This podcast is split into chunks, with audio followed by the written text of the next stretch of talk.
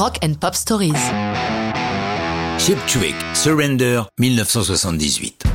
Je vous ai déjà parlé de ces rockers de l'Illinois qui curieusement doivent leur popularité aux Japonais, qui tout de suite s'entichent de leurs premières chansons et convertissent leurs trois premiers albums en disque d'or.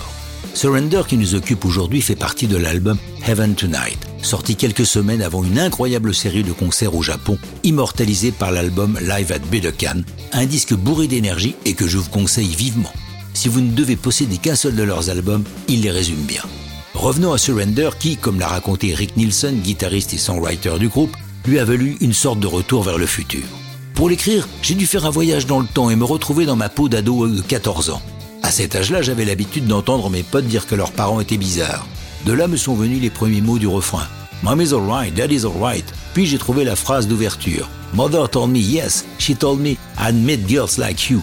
Un bon truc pour démarrer une chanson avec une belle progression d'accords derrière. Le batteur, Bunny Carlos, complète la jeunesse de Surrender. Nous avions cette chanson depuis 75. On s'en servait pour les répétitions dans la cave du magasin de musique du père de Rick sur la 7e avenue de Rockford. Dès la première fois où nous l'avons jouée, j'ai senti qu'il y avait quelque chose de fort dans cette chanson. Musicalement, elle comporte un changement de clé peu banal, passant de si à do aux environs de 2 minutes 15, lorsque Robin Zender chante Whatever Happened to All This Season's Loser of the Year. Par ailleurs, le son accéléré dans le mix a été obtenu en utilisant un arpégiateur sur le clavier, ce petit accessoire permettant sur un accord plaqué d'obtenir une succession de notes en rythme. Lorsque Surrender paraît en juin 78, c'est un modeste hit, mais va devenir l'un des classiques de Cheap Trick. Surrender fait partie des titres du live at Budokan dont je vous ai parlé et est incluse dans la bande originale du film Detroit Rock City.